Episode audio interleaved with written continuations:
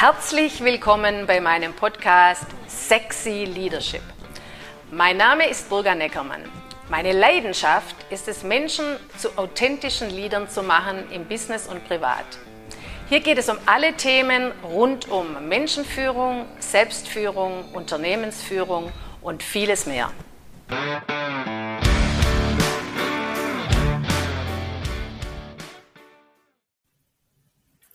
Grüße euch heute zum Thema Kritik und was sie mit uns macht. Wir sind alle mit Kritik aufgewachsen. Wir sind ein Volk, das ständig nach Fehlern sucht. Kinder hören wesentlich öfter am Tag, was sie alles nicht tun sollen, was sie nicht dürfen oder was sie falsch machen. Zum Beispiel, sei nicht so laut, mach dich nicht dreckig, komm nicht zu spät, iss nicht schon wieder. Geh erst raus, wenn du Hausaufgaben gemacht hast. Nein, nicht schon wieder vorm Fernseher sitzen. Und so weiter und so weiter und so weiter. Mein Vater zum Beispiel erwartete von mir, dass ich mit drei Jahren perfekt mit Messer und Gabel esse. Wie ein Erwachsener. Und wenn ihm das nicht gefiel, hat er meinen Arm geschnappt und hat meinen Ellenbogen auf den Tisch geschmettert. Das war natürlich mit Schmerz verbunden. Mhm. So. Mit fünf Jahren musste ich mein Fahrrad jede Woche putzen. Aber so richtig, ja, richtig, mit Speichen polieren, Hochglanz. Aber er hatte immer was auszusetzen. Und dann habe ich mein Fahrrad noch einmal auf Hochglanz poliert und dann in mein Zimmer gestellt, damit es nicht mehr dreckig wird und bin nicht mehr damit gefahren. Es war eine Entscheidung, die ich mit fünf Jahren getroffen habe. So, in der Schule steht unter jedem Diktat die Anzahl der Fehler, nicht die Anzahl der richtigen. Wir hören von klein auf, wie wir sein sollten und die Welt um uns herum. Und wenn wir dann groß sind, beurteilen bzw. verurteilen wir jeden, der diesen Kriterien nicht entspricht. Teilweise auch uns selber. Und Kritik kommt von Vergleichen. Also, etwas ist nicht so, wie es sein sollte. Ganz klar. Und da wird ständig irgendwas sehen bei anderen oder auch bei uns, was nicht so ist, wie es sein sollte, sind wir ein Volk geworden, die sehr viel kritisieren und ständig nach irgendwelchen Fehlern suchen. So, wer bestimmt denn, wie etwas sein sollte? Das Eindeutige, was ist richtig und was ist falsch, gibt's doch gar nicht. Und es gibt andere Länder, die gehen sehr viel spielerischer mit ihren Kindern um und auch äh, im Arbeitsleben. So, jetzt gehen wir mal zurück in unsere Unternehmen. Äh, unserem Unternehmen, im Unternehmen gibt es ja bestimmte Abläufe und Zielvereinbarungen. Und letztendlich dreht sich ja alles ums Ergebnis. Aber wie man da hinkommt, diese Wege können sehr, sehr unterschiedlich sein.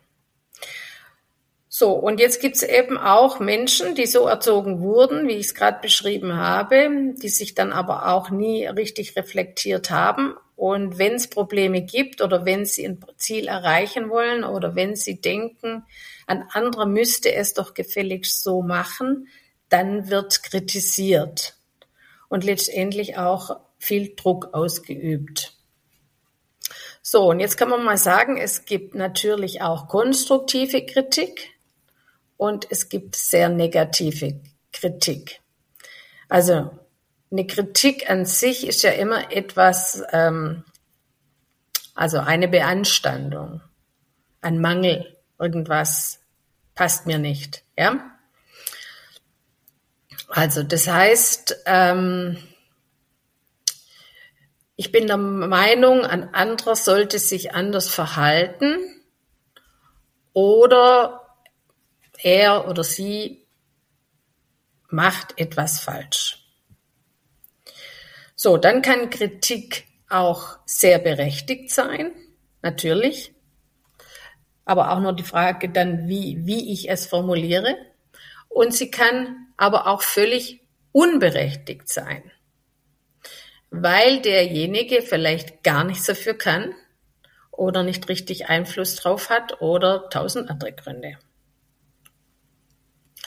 So, wenn eine Kritik sachlich, fachlich, äh, konstruktiv formuliert wird, dann sagt man einfach, okay, hört her, hier stimmt was nicht, ja, äh, wir brauchen hier eine Veränderung. Das heißt, ich gehe respektvoll und auf Augenhöhe mit meinem Gegenüber um. Ich bleibe sachlich und bin gemeinsam mit meinem Gegenüber bemüht, eine Lösung zu finden. Und beide arbeiten an dieser Lösung.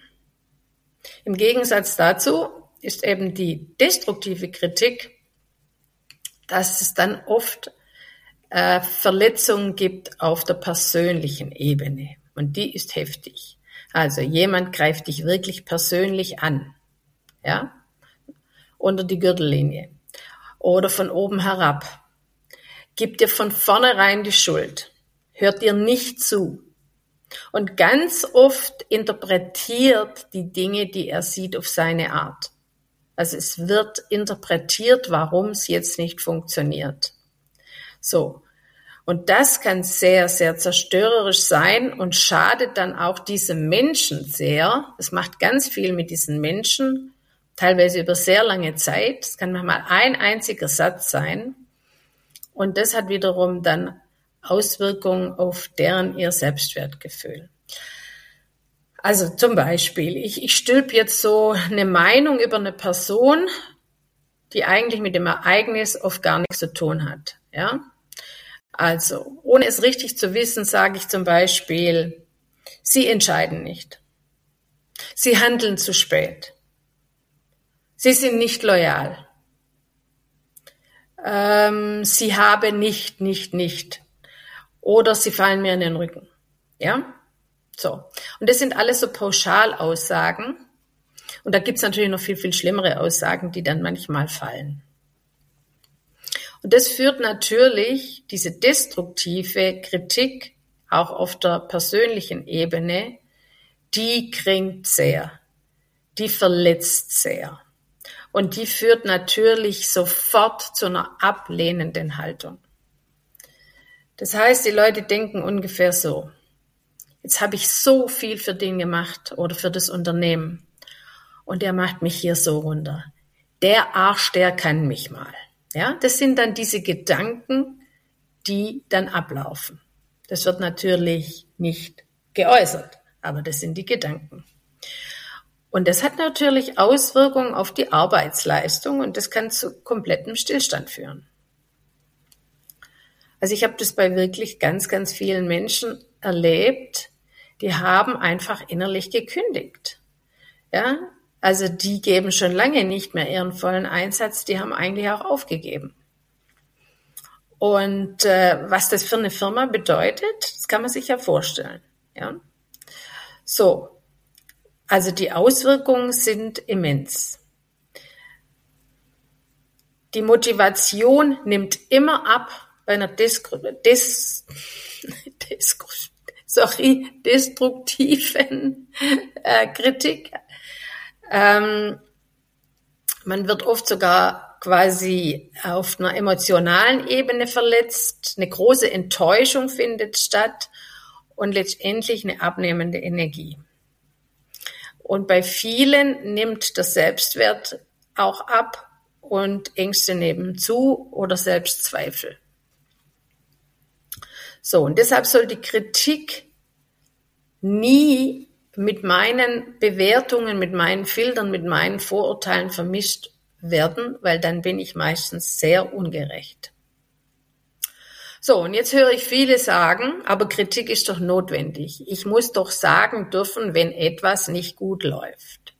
Ja, aber jetzt sind wir wieder klar bei der Frage wie. So, das heißt zum einen nicht wochenlang nichts sagen und dann den Knüppel auspacken. Viel regelmäßiger im Austausch sein. Viele Führungskräfte wissen gar nicht, wo die wirklichen Probleme liegen oder was wirklich los ist. Ja? So, also, ähm, wenn ich dann quasi eine konstruktive Kritik gebe oder besser sogar noch Feedback, da gehe ich dann auch noch mal drauf ein,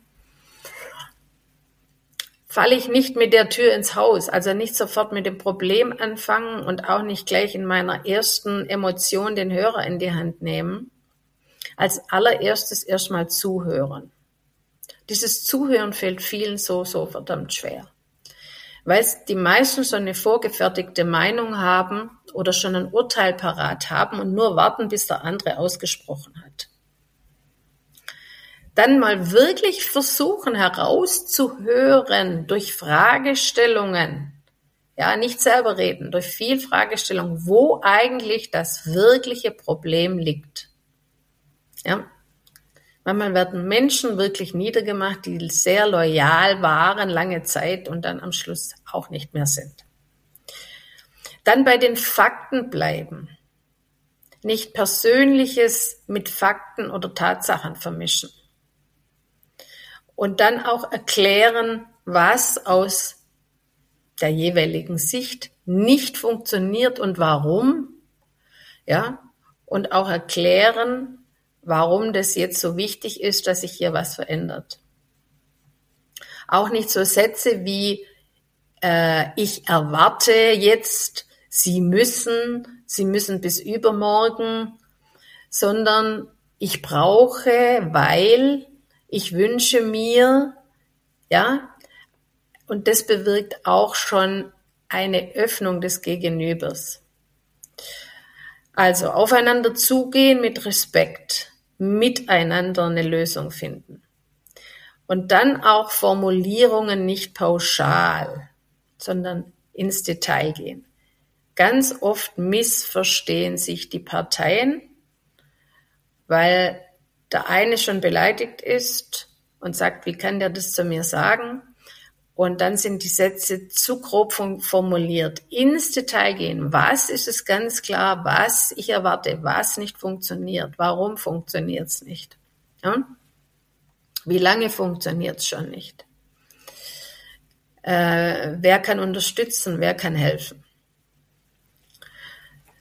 So, Tatsache ist, wenn du jemand abbügelst oder menschlich niedermachst, erreichst du nie im Leben von diesem Menschen, was du wirklich willst. Bei uns in Deutschland gibt es ja so ein Sprichwort, nicht geschimpft ist gelobt genug. Ja, ja aber wir alle brauchen Anerkennung und äh, wir kriegen es zu wenig. Es ist schade, dass wenn es ein Problem gibt, dass der gesamte Mensch als Problem gesehen wird und wir oft vergessen, was er schon alles gut gemacht hat. Ja, hundertmal was gut gemacht, nichts gesagt und einmal ein Fehler und der Fehler wird angesprochen. Ist so ähnlich wie die Mutter, die täglich kocht, ganz selbstverständlich für ihre Familie, ohne großartig dafür eine Wertschätzung zu bekommen. Und wenn sie einmal das Essen versalzt, motzt die ganze Familie. So. Es ist erwiesen, dass Menschen, vor allem auch Kinder, aber auch Erwachsene, wesentlich besser lernen, wenn man sie lobt. Da können wir allein einen Podcast draus machen. Aber dann stelle ich mir die Frage, also die Leistungen werden wesentlich besser, warum wir immer noch an so alten Glaubenssätzen festhalten. Ja, weil wir auch so erzogen wurden, weil wir es so gelernt haben. Und ich stelle immer wieder fest, Menschen fällt es unheimlich schwer, etwas Positives zu sagen. Negativ hauen sie raus ganz schnell. Wenn ich aber sage, sag mal was Positives, es dauert ewig. Ja, wir sind viel zu sehr auf Negativität fokussiert. Ja, wenn wir aber mal begreifen, dass das, was wir erreichen wollen, nicht passiert, wenn wir ständig kritisieren, äh, dann würden wir ab morgen uns alle radikal verändern. Und das würde ich mir wünschen, dass wir einfach uns besser ein bisschen reflektieren. Und fang an, nur mal deinen Sprachstil zu verändern und schon wird sich die Welt um dich positiver verändern. Probier's einfach mal aus und dann sprechen wir uns wieder. Vielen Dank fürs Zuhören heute. Tschüss.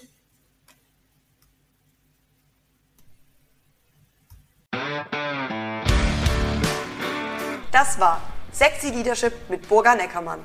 Du willst mehr davon? Dann folge mir auf Instagram und entdecke meine Webseite. Alle Links findest du auch in der Podcast-Beschreibung.